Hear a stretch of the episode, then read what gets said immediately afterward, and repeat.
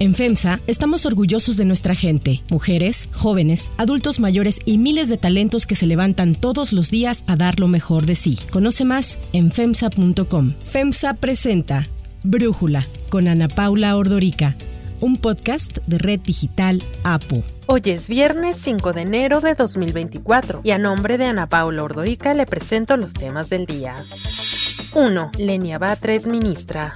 Al asumir el cargo de ministra de la Suprema Corte de Justicia de la Nación, Lenia Batres Guadarrama arremetió contra la actuación del máximo tribunal del país al asegurar que se extralimita y está enfocado en casos con fuertes implicaciones políticas que afectan el orden público. Ante el Pleno de Ministros, Batres Guadarrama señaló que la Suprema Corte cae en excesos que indican que no se tiene una Corte subordinada a la Constitución, sino una Carta Magna subordinada a la Suprema Corte. Se ha extralimitado el carácter inimpugnable de sus decisiones la ha llevado a confundir jerarquía de la Constitución con jerarquía de la instancia. La Corte se ha colocado por fuera y por encima del trabajo que realiza la Auditoría Superior de la Federación, impidiendo efectuar auditorías de desempeño. Ejerce poderes que están expresamente vedados en la ley. A su llegada al recinto constitucional en el que se encontraba una gran parte de la cúpula morenista, Lenia Batres fue recibida con aplausos aplausos y gritos de sí se pudo y es un honor estar con Obrador. La nueva ministra consideró que la Suprema Corte no puede seguir tomando decisiones anticonstitucionales amparada en que son inatacables y señaló que en una reflexión seria y mesurada, la Suprema Corte tendría que concluir que debe autolimitarse y someterse a la auténtica jerarquía normativa de nuestro país. Se ha adjudicado facultades para legislar y determinar la reviviscencia de normas expresamente derogadas por el Congreso de la Unión. Hans Kelsen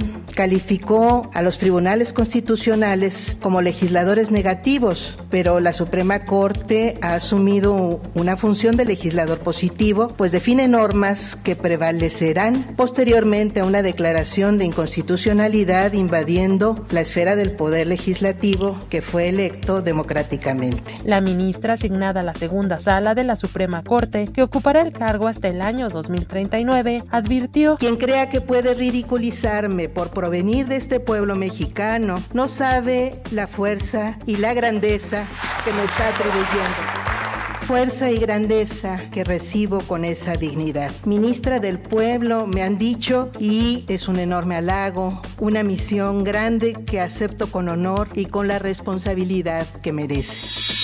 2. Falso rescate. Durante su primera conferencia del año, el presidente Andrés Manuel López Obrador reconoció que los 32 migrantes secuestrados en la carretera Reynosa-Matamoros fueron liberados por los propios captores y no rescatados por las fuerzas de seguridad. ¿Qué sucedió? Bueno, pues los tenían en un sitio y como se dio un despliegue importante, pues había mucho gobierno ahora en la zona y decidieron dejarlos libres. Qué bueno. El jefe del Ejecutivo reveló que el secuestro fue para extorsionar a los familiares de las personas secuestradas que se encontraban en Estados Unidos. Además, señaló que la investigación continúa y que se están tomando las declaraciones de las víctimas para esclarecer lo ocurrido. Sigue la investigación, la está haciendo el gobierno del Estado con el apoyo de nosotros y sigue el operativo también. Sobre la versión que apunta que policías locales podrían ser los responsables del secuestro, el presidente dijo que no conocía esa información, aunque señaló que si resulta ser cierta, los responsables serán castigados. Ahora ya conozco otra versión, sí, que fueron los policías los que secuestraron a los migrantes. Mejor vamos a informar. Y si fueron los policías, se dice, porque nosotros no somos tapadera de nadie y no somos iguales a los de antes que ocultaban información. De que nada debe, nada teme y la vida pública tiene que ser cada vez más pública. El presidente se quejó de la cobertura de los medios de comunicación tras el secuestro de los 32 migrantes en Tamaulipas. En la conferencia matutina de Palacio Nacional, López Obrador indicó que hubo quienes desearon que no se encontraran con vida e incluso calificó el manejo de la prensa como propio de una temporada de sopilotes. ¿Cuánta difusión por el lamentable secuestro de los migrantes? Y no deseando de que se encontraran con vida, sanos, salvos, no, sino que por ahí, como lo de el huracán en Acapulco o antes con la pandemia, o lo del abasto de medicamentos como buitres. 3. Partidos evasores. Seis de los siete partidos nacionales con registro deben al Servicio de Administración Tributaria el pago del impuesto sobre la renta. En total, entre 2015 y 2022, dejaron de pagar 207.8 millones de pesos. Morena se guardó 155.9 millones de pesos de los impuestos de sus empleados en los últimos ocho años. En 2023, el partido del presidente López Obrador debía en impuestos desde el 2015 231 millones 988 mil pesos. Aunque en los últimos meses pagó al SAT 114 millones, de ese monto 38 millones son por concepto de recargo, por lo que solo redujo su deuda en 76 millones de pesos. Aun cuando es el partido que más financiamiento público recibe al año, más de 1.600 millones de pesos, Morena tampoco ha cumplido en los últimos dos años con su promesa de devolver el 50% de sus prerrogativas a la tesorería de la federación. Pese a las advertencias de sanciones que recibieron en los últimos años por parte del INE, los institutos políticos desobedecieron a la autoridad electoral, debido a que en 2020 el INE advirtió a los partidos que debían ponerse al corriente en 2022. El año pasado, un grupo de consejeros del INE planteó imponer multas conforme al reglamento de fiscalización. Así, la unidad técnica propondría una multa para esos seis institutos por 311.7 millones de pesos. Sin embargo, el bloque de la presidenta del INE, Guadalupe Tadei, apoyó que se les diera una prórroga más hasta agosto de 2024, perdonándoles la multa millonaria. En el caso de Morena, tenía que pagar una multa de 233.9 millones de pesos, el PT de 55.1 millones, el PRD de 19.9 millones y el Partido Verde 1.5 millones, mientras que Movimiento Ciudadano 1 millón y el PAN 8 mil pesos. En la sesión del Consejo del pasado primero de diciembre, Morena no negó su adeudo, solo se quejó de que fuera el único partido exhibido en público. Así lo expresó Eurípides Flores, representante de Morena ante el INE. Queremos aprovechar la situación para manifestar nuestro extrañamiento. en medios de comunicación se ha filtrado un supuesto dictamen de la Unidad Técnica de Fiscalización sobre los procesos de fiscalización de los procesos políticos que vivió el partido Morena en particular, también los de enfrente, que es absolutamente indebido que esté circulando esa información de ser cierta en medios de comunicación cuando no se ha determinado nada por este Consejo General del Instituto Nacional Electoral. 4. Apoyos a candidatos independientes. Mañana termina el plazo para que aspirantes a una candidatura presidencial independiente recaben casi un millón de firmas, y todo parece indicar que en la boleta de la elección presidencial del domingo 2 de junio no habrá candidatos independientes, ya que el recuento más reciente señala que ninguno de los ocho aspirantes alcanzará el mínimo requerido de apoyos ciudadanos. El actor Eduardo Verástegui es el aspirante a candidatura independiente que más firmas lleva, sin embargo, apenas ha enviado al INE el 15% de las 961.405 firmas requeridas. Verástegui ha presentado 167.959 firmas, de las que 143.411 son registros en la lista nominal. Te invito a que seas parte de este movimiento por la democracia y por la libertad. Por favor, comparte este video y únete al cambio. Muchas gracias por tu firma, muchas gracias por tu apoyo. ¡Viva México! En segundo lugar está el exgobernador de Oaxaca, Ulises Ruiz, con 90.415 firmas enviadas. De ellas, solo 59.803 están incluidas en la lista nominal de electores. El resto de aspirantes a candidaturas presidenciales tiene cantidades mínimas que van desde 352 firmas, como es el caso de Ignacio Benavente Torres, y hay reporte de 8 firmas de Hugo Eric Flores Cervantes, quien en su momento declinó. En el caso particular de Eduardo Verástegui, el Tribunal Electoral rechazó una solicitud del para una ampliación al plazo legal para otorgar las firmas necesarias y convertirse en candidato presidencial independiente. El tribunal negó la existencia de pruebas de que la aplicación del INE no funcione y sea la responsable de que no ha recibido apoyo, por lo que tampoco puede permitirle entregar formatos en papel. En este escenario, Verástegui anunció que ante la negativa creará un nuevo partido político. 5. Donald Trump.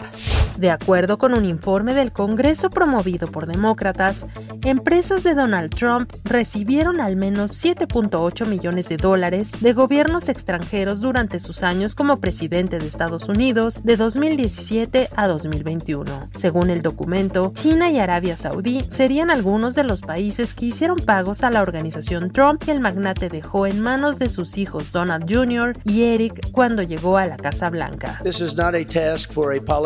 Or a conventional candidate. This is a task for a great movement that embodies the courage, confidence and the spirit of the American people. En el caso de China, habría hecho pagos de hasta 5.5 millones de dólares a través de alquileres en la Torre Trump de Nueva York o de estadías en los hoteles del magnate en Las Vegas y Washington. Trump abrió su hotel en Washington en 2016 y durante su mandato en la Casa Blanca se convirtió en un lugar clave para la toma de decisiones en la capital federal. Lo vendió en 2022 una vez que había abandonado el poder. Los gastos reportados incluyen al menos 210 mil dólares en bienes raíces y honorarios de alojamiento por parte de Arabia Saudita en 2018, el mismo año en que Trump dudó públicamente de las evaluaciones de la inteligencia estadounidense acerca de que el príncipe heredero saudita Mohammed bin Salman ordenó el asesinato y desmembramiento del columnista del Washington Post Jamal Khashoggi. El informe de los demócratas estimó que Arabia Saudita gastó al menos 615 mil dólares en propiedades de Trump durante el transcurso de su presidencia. Malasia pagó una suite de 10 mil dólares por noche en el hotel de Trump en Washington en septiembre de 2017 para el entonces primer ministro Najib Razak, mientras estaba bajo una investigación estadounidense por su papel en un escándalo de corrupción multimillonario que finalmente ayudó a derrocar a su gobierno. Los demócratas, autores del informe, acusan a Trump de haber violado una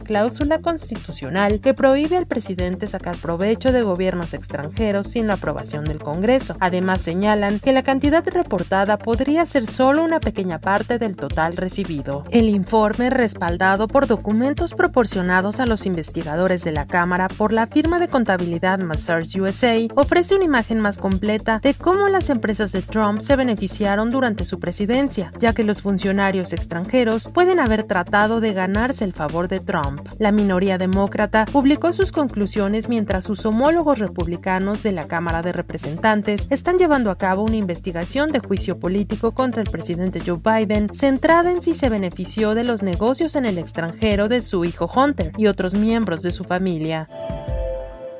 Antes de continuar, quiero pedirles que en la plataforma que nos escuchen, ya sea Spotify, Apple Podcast, la que sea su favorita, que por favor nos califiquen, de preferencia con cinco estrellas, y que también compartan el podcast y comenten lo que les gusta, lo que no, lo que sienten que le podemos mejorar. Ahí en Spotify hay la posibilidad de comentar. Todo esto es para que podamos seguir creciendo y ofreciendo el podcast para ustedes sin costo. Para cerrar el episodio de hoy, los dejo con música de Elvis Presley.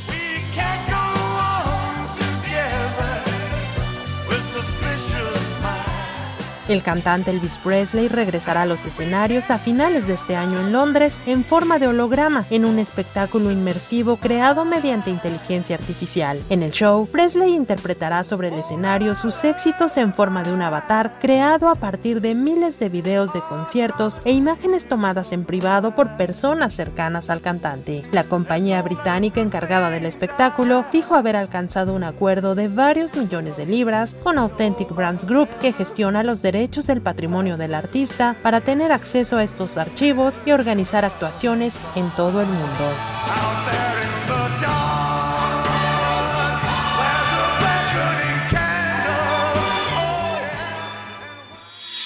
Yo soy Ariadna Villalobos. Brújula es una producción de Red Digital APO. En la coordinación y redacción, Christopher Chimal y en la edición, Cristian Soriano. Los esperamos el lunes con la información más importante del día. Que pasen un buen fin de semana. Oxo, Farmacias ISA, Cruz Verde, Oxo Gas, Coca-Cola FEMSA, Invera, Torrey y PTM son algunas de las muchas empresas que crean más de 245 mil empleos tan solo en México y generan valor como parte de FEMSA. FEMSA presentó Brújula con Ana Paula Ordorica, un podcast de Red Digital APO.